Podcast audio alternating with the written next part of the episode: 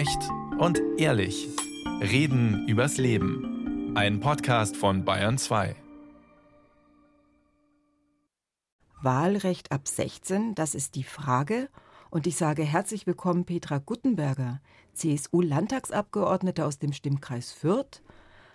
Aber bevor wir uns mit der großen Frage beschäftigen, wählen ab 16 unverantwortlich oder Booster für die Demokratie, erstmal eine ganz leichte Frage. Können Sie sich an die erste Wahl, bei der Sie waren, bei der Sie zum Wählen gegangen sind, erinnern, Frau Guttenberger? Ich glaube, das war die Wahl, wo Franz Josef Strauß Kanzlerkandidat war, aber ich bin mir nicht mehr sicher. Also ich kann mich nicht mehr so wirklich dran erinnern, ich gebe es zu. Immerhin. Wobei es mir wichtig war, also mit 18 Autofahren und wählen können, das war mir damals wichtig. Danke und herzlich willkommen, Professor Dr. Julia Schulte-Kloß.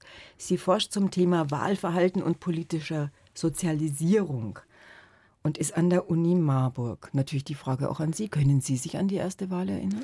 Ja, selbstverständlich kann ich mich an meine erste Wahl erinnern. Das war natürlich ein toller Moment und das geht auch ganz vielen so. Die erste Wahl ist oft ein sehr einschneidendes Erlebnis, das dann äh, lange Nachwirkungen hat auf Folgewahlentscheidungen. Und herzlich willkommen, Lukas Pöllinger.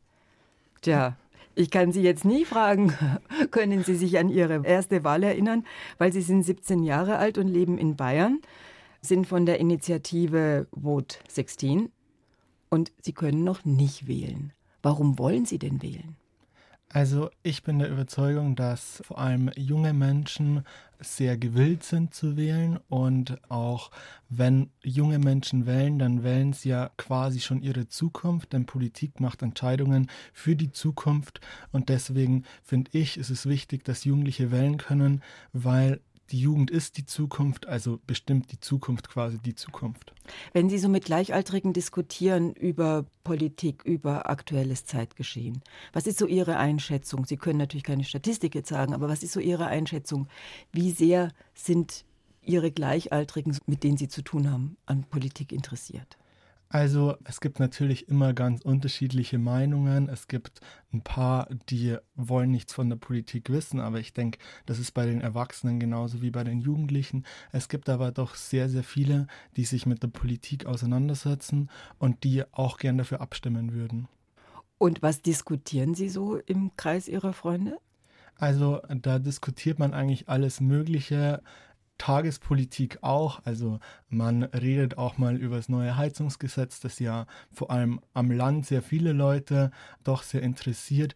Man spricht aber auch über Außenpolitik, über den Ukraine-Krieg, weil man sich langsam doch irgendwie Gedanken macht, wenn man Auto fährt, was muss man jetzt zahlen für den Sprit? Und das sind alles so Dinge, über die macht sich jeder Jugendliche eigentlich Gedanken. Frau Guttenberger, Sie sind, wenn ich das richtig in Ihrem Lebenslauf gelesen habe, mit 18 in die Junge Union und ich glaube mit 20 in die CSU eingetreten.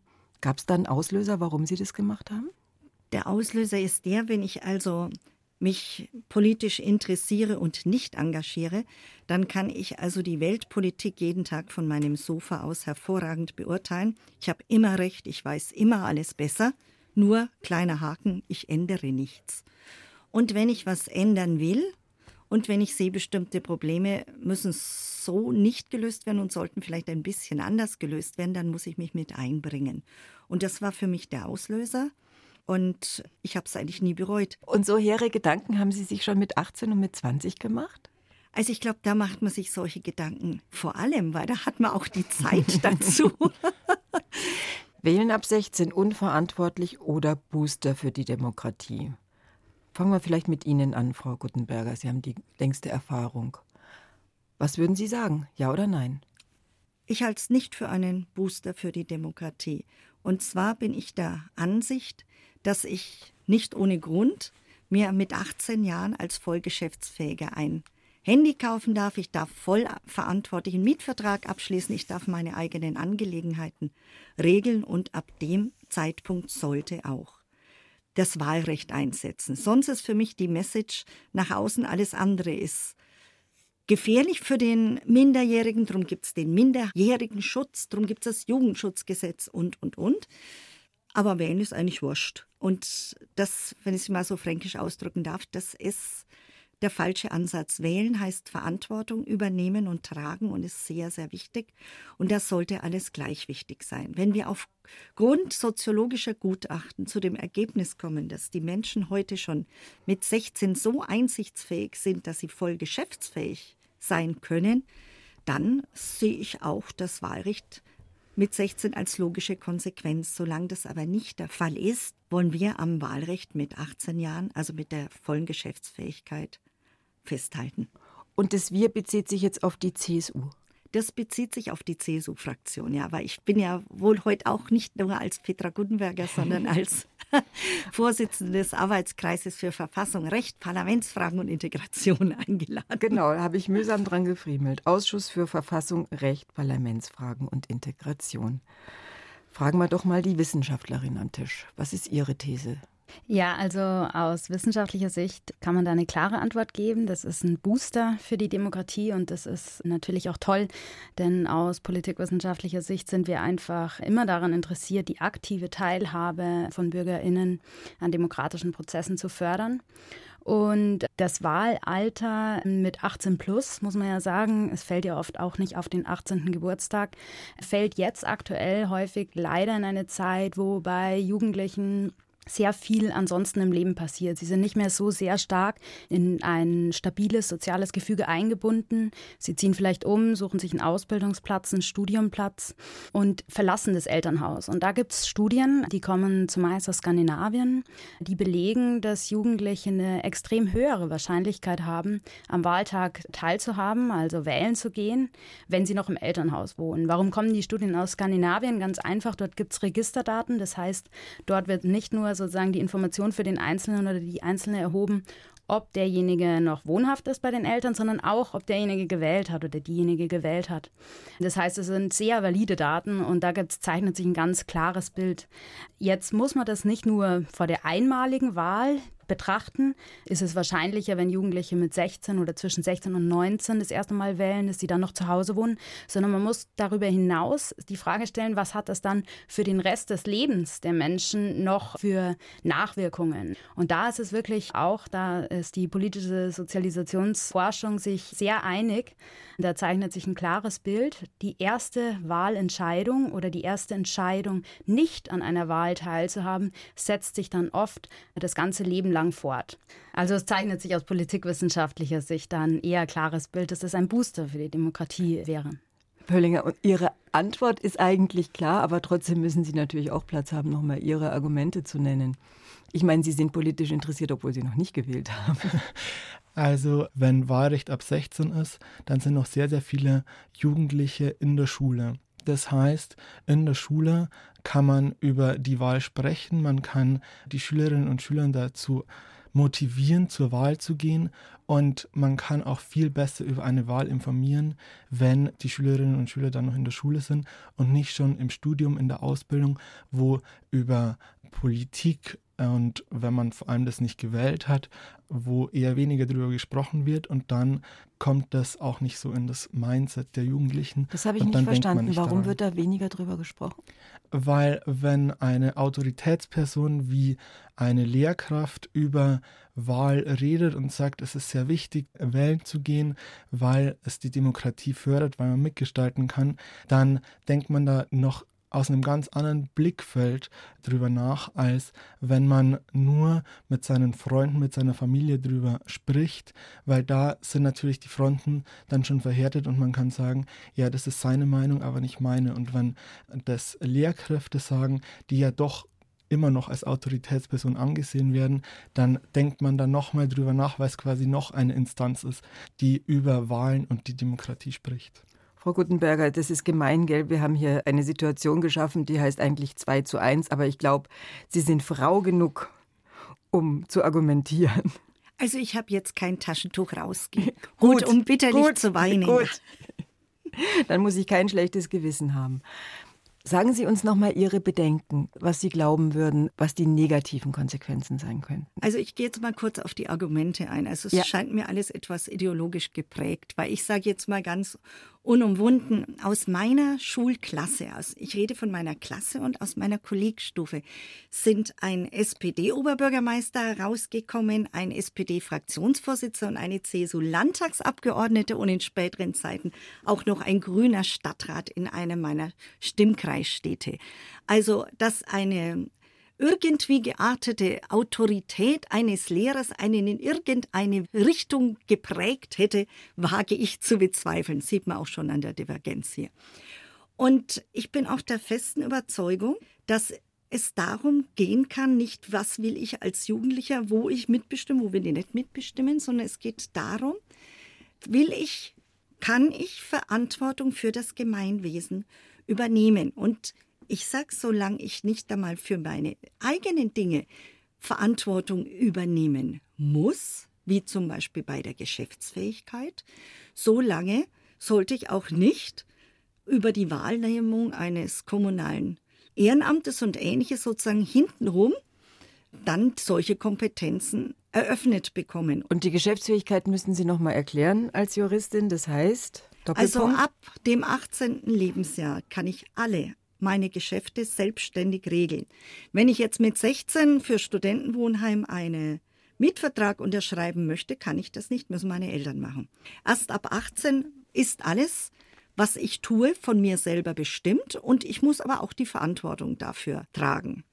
Und also ich sage es jetzt mal ein bisschen überspitzt und flapsig, ich kann mir also nicht für 200 Euro ein gebrauchtes Fahrrad kaufen unter 18 aber ich kann für 20 Millionen einen Schulkomplex dann sozusagen als Stadtrat mitbestimmen. Das als Stadtrat wäre ja aktiv, aber die beiden am Tisch wollen ja eigentlich nur das Wahlrecht. Ja, aber Wahlrecht heißt aktives und passives Wahlrecht. Das heißt wählen und auch gewählt werden können. Weil sonst macht es ja keinen Sinn, weil also sonst habe ich ja keine Teilhabe. Dann nehme ich gleich mal den Herrn Pöllinger dazu. Geht es bei Ihrer Initiative ums Aktive und ums Passive? Also ich persönlich habe das so verstanden, dass es nur ums passive Wahlrecht geht. Also es geht darum, dass Jugendliche ab 16 wählen dürfen. Und es ging jetzt eigentlich eher darum, dass sie wählen dürfen und nicht, dass sie aktiv im Stadtrat sich aufstellen lassen können, sondern eben darum, dass die Jugendlichen mitbestimmen dürfen durch ihre Stimme. Also durch ihre Stimme bei der Wahl, zum Beispiel bei der Landtags- oder Kommunalwahl. Das sind ja die zwei Dinge, die wir wollen. Lassen Sie uns doch gemeinsam nochmal auf das schauen, was da eigentlich dann passiert. Also wenn Jugendliche, egal jetzt mal ob 16, 17, 18-Jährige, wenn die zum ersten Mal sich mit dem Thema auseinandersetzen, jetzt mal neutral, ob jetzt Wahlrecht mit 16, 17, 18, wie beginnen Jugendliche sich damit auseinanderzusetzen, was sie wählen? Wie, wie funktioniert das? Ja, also für die allermeisten geht damit natürlich auch eine ganz große Verantwortung einher. Also viele nehmen diese Mündigkeit auch als äh, eine Verantwortung wahr und das führt dann eigentlich dazu, dass sich viele auch aktiver als zuvor noch mit Politik auseinandersetzen. Das ist ganz schön. Ich kann da noch mal ein bisschen schildern, wie man da aus wissenschaftlicher Sicht vorgeht, um solche Ergebnisse überhaupt zu erzielen oder um da Evidenz zu erlangen. Das Geburtsdatum, ob das jetzt knapp vor dem Wahltag oder knapp danach Feld ist ja zufällig. Ja? Also das hat nichts damit zu tun, wie politisch interessiert jemand von vornherein ist, aus welchem Elternhaus er kommt, auch nicht welche Partei er wählen würde, wie gebunden er vielleicht schon ist. Das heißt, es ist was Zufälliges, was erstmal komplett in keiner Beziehung steht, in keiner systematischen zu dann dem eigentlichen politischen Interesse. Und diese Tatsache kann man sich zunutze machen in wissenschaftlichen Studien und man gewinnt dadurch sozusagen ein experimentelles Design, einen experimentellen Versuchsaufbau, wo man sagen kann, ob der jetzt gerade die Wahl verpasst, der oder diejenige, oder noch wahlberechtigt ist, ist dem Zufall überlassen, nämlich dem Aber Geburtsdatum. Aber ist es nicht bei jeder Grenze, genau, die ich altersmäßig richtig. einziehe, habe ich ja immer... Genau, das ist das Schöne aus wissenschaftlicher Sicht, einfach weil es sich dadurch ermöglicht, ganz genau Aufschluss zu erlangen darüber, was hat die Wahl selbst für einen Effekt, unabhängig von diesen anderen Faktoren. Das heißt, wir können uns vorstellen, wir haben zwei Gruppen von Jugendlichen, die sind quasi identisch, sind nur drei Monate vielleicht unterschiedlich alt. Die einen waren wahlberechtigt, die anderen nicht. Und dann kann man sich unter dieser Gruppe an Jugendlichen, die wirklich sehr homogen ist, anschauen, was hat die Wahl selbst, die, die Berechtigung für einen Effekt. Und das findet man enorme steigernde Effekte auf das politische Interesse. Das heißt, die Wahlberechtigung erweckt sozusagen noch mehr das politische Interesse. Jugendliche nehmen das als Verantwortung wahr und machen davon Gebrauch. Und das Spannende ist dann, dass sich das sogar fortsetzt. Ja, also wir können diese Unterschiede immer, immer noch in dieser Gruppe an Jugendlichen, die im Grunde nur drei Monate unterschiedlich alt sind, sehr nah beieinander sind, können die dann noch Jahre später wirklich feststellen. Also das setzt sich fort. Das ist was nicht, das sich wieder auswäscht oder abebbt sofort, sondern es hat wirklich einen, ja, so einen initialen Charakter, der wirklich da was ins Rollen bringt.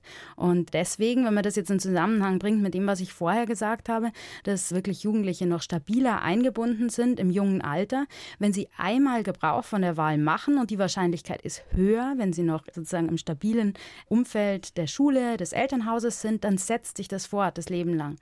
Ja. Herr Pöllinger, wie würden Sie sich denn auf eine Wahl, wenn es dann mal Ihre erste ist, vorbereiten? Wie würden Sie auswählen? Wie würden Sie sich vorbereiten, wen Sie wählen? Wie würden Sie vorgehen? Also ich glaube so, dass ja, wie soll ich sagen, das Medium, das wir Jugendliche am meisten dafür nutzen, ist vor allem Social Media. Sie können ähm, ruhig in der Ich-Form reden. Sie können ja, genau. nicht die ganzen also, Jugendlichen ähm, vertreten. Also ich würde auf Social Media schauen, aber auch mir verschiedene Statements von ranghohen Politikern anschauen, denn ich denke, man erkennt schon relativ schnell, wohin die Richtung geht und was man eher präferiert als das andere. Und ich sage mal, ich würde auch mit meinen Eltern darüber reden, für was die Parteien so stehen, weil die ja doch schon einen längeren Einblick über das Parteienspektrum in Deutschland haben. Aber ich persönlich denke, das handhabt jeder ein bisschen unterschiedlich, aber ich würde eben mir ein paar Statements von Politikern anschauen und vielleicht auch mal diese Kurzfassungen von den Wahlprogrammen durchlesen, weil die sind, finde ich, doch immer sehr interessant und die sagen dann schon immer, sehr viel aus und man weiß dann auch, ja, okay, die Partei, die macht es richtig und der Valomat ist auch immer sehr, sehr wichtig. Frau Guttenberger, was, Sie sind ja auch viel unterwegs, Sie haben viel mit den Menschen zu tun, weil Sie sich auf Landesebene, aber auch auf kommunaler Ebene sehr engagieren. Was erleben Sie da, wenn Sie mit den Menschen sprechen, mit Jungen und mit Alten? Also ich sage Ihnen ganz ehrlich, ich nehme meine Schulklasse. Ich hatte vor kurzem eine Schulklasse, betreut habe. Keine Frage nach dem Wahlrecht mit 16. Der Einzige, der dann diese Frage gestellt hat, sichtlich erbost, dass die keiner gestellt hat, war der Lehrer. Die hatten alle ganz andere Probleme und ganz andere Themen. Also ich formuliere es jetzt mal ich weiß, es ist unhöflich, eine Gegenfrage zu stellen, aber ich frage jetzt mal die Soziologin, warum dann mit 16, warum nicht mit 14, warum nicht mit 15? Und also jetzt, wenn ich mir so Jugendliche anschaue, wie haben die mit 16 gehandelt? Ich glaube nicht, dass deren Einstellung sich mit 17 und mit 18 nicht wesentlich geändert haben, unabhängig davon, ob sie wählen durften oder nicht, sondern das ist ja die Stärke, dass der Mensch sich weiterentwickelt in jeder Altersphase und neue Schwerpunkte für sich setzt. Und wenn ich dann meine Eltern frage, was soll ich wählen? Also ich weiß ja nicht, ob das dann im Sinne des aktiven Wahlrechts ist, weil aktives Wahlrecht heißt, ich selber darf wählen. Also ich mit meiner Meinung. Also was Sie jetzt natürlich im Studio Nürnberg nicht sehen können, ist, dass der Herr Pöllinger den Kopf schüttelt und danach würde ich sagen, kommt die Antwort von der direkt angesprochenen Soziologin. Aber erstmal, Herr Pöllinger, warum haben Sie den Kopf geschüttelt? Also ich muss sagen, ich habe vorhin gesagt, ich würde mit meinen Eltern darüber sprechen, für was die Parteien stehen. Ich würde nicht mit meinen Eltern darüber sprechen, was ich wählen soll, weil das ist dann meine Entscheidung, wenn ich das Wahlrecht habe. Ich würde nur meine Eltern fragen, für was die unterschiedlichen Parteien stehen, weil sie sich doch auch damit schon länger befassen. Das heißt aber nicht, dass meine Eltern mir meine Entscheidung abnehmen würden oder ähnliches, sondern nur, in sondern nur in beratender Funktion, in dem Sinne, für was die unterschiedlichsten Parteien stehen. Da würde ich jetzt nicht nur fragen, was ich wählen soll, das würde ich nicht fragen, sondern ich würde fragen, für was steht Bündnis 90 Die Grünen, für was steht die CSU und so weiter, wenn ich sonst keinen anderen Weg finde. Aber meine Eltern würden definitiv nicht meine Wahl beeinflussen, um das mal klarzustellen. Frau Schulte-Kloß, die Frage an Sie, warum nicht mit 14 oder 15? Ja, also warum nicht mit 14 oder 15, wüsste ich jetzt gar nicht, könnte ich jetzt gar nicht direkt eine Antwort drauf geben. Ich würde eher sagen, warum auf jeden Fall nicht zwischen 18 und 21. Also das ist einfach eine sehr volatile Lebensphase, das ist für viele sehr turbulent. Da sind andere Dinge viel wichtiger als Wählen und ich habe es jetzt, glaube ich, vorhin schon erläutert, diese Wahlgewohnheiten, man spricht politikwissenschaftlich äh, davon Habitual Voting, die ist einfach ein enorm wichtiger Faktor, um auch langfristig Teilhabe an demokratischen Prozessen zu sichern unter BürgerInnen. Und wir können diese Anfangswahrscheinlichkeit einfach erhöhen, indem wir das Wahlalter auf einen Zeitpunkt verlegen zwischen 16 und 19, wo die allermeisten noch in stabilen sozialen Umfeld sind, noch zur Schule gehen, auf Berufsschulen gehen und noch fest eingebunden sind. Gibt es denn, Frage in die Runde, Erkenntnisse, Erfahrungen dazu, wie Jugendliche wählen? In welche Richtung die wählen? Welche Parteien ja, also es gibt durchaus Erfahrungen durch die U18-Wahl eben, aber ich denke, vor allem unsere Initiative auch, die will sich jetzt nicht irgendwie damit beschäftigen, dass zum Beispiel, also man sieht ja ganz deutlich, dass die Grünen und die FDP durchaus mehr gewählt werden. Das war bei der letzten Bundestagswahl der Fall. Genau, Heute ja. nicht mehr. Aber doch heute schon auch noch, also wenn man sich die Umfragen ansieht, dann sieht man schon noch deutlich, dass die im Vergleich zu den älteren Wählerinnen und Wählern, vor allem die zwei Parteien, doch höher sind. Aber ich persönlich denke, die Initiative ist nicht dafür da, um gewissen Parteien irgendwie da eine Art Vorsprung oder so zu schaffen, sondern die Initiative ist dazu da, um eben das, was die Frau neben mir eben gerade gesagt hat. Das ist aber auch ein schwieriger Name, Frau Schulte-Kloß. Ja, genau, die Frau Schulte-Kloß eben neben mir gesagt hat, das ist eben dazu da, um das Bewusstsein für die Demokratie schon eben zwischen 16 und 19 zu schaffen, dann bis 21 entscheidet man sich dann vielleicht, wenn man im Gymnasium war, für Studium und so weiter. Und da fallen dann viele Entscheidungen an. Und wenn man das zwischen 16 und 19 macht, dann ist eben dieses soziale Umfeld noch sehr gefestigt und kann sich da darüber dann schneller Gedanken machen. Frage an Sie alle drei. Was wäre denn nötig, um Jugendliche gut vorzubereiten oder um junge Menschen, um mal diese 16, 17, 18 rauszukriegen, um junge Menschen gut auf die Wahl vorzubereiten? Was wären da so die, die Voraussetzungen, die geschaffen werden müssten, die Sie sich wünschen würden, alle drei?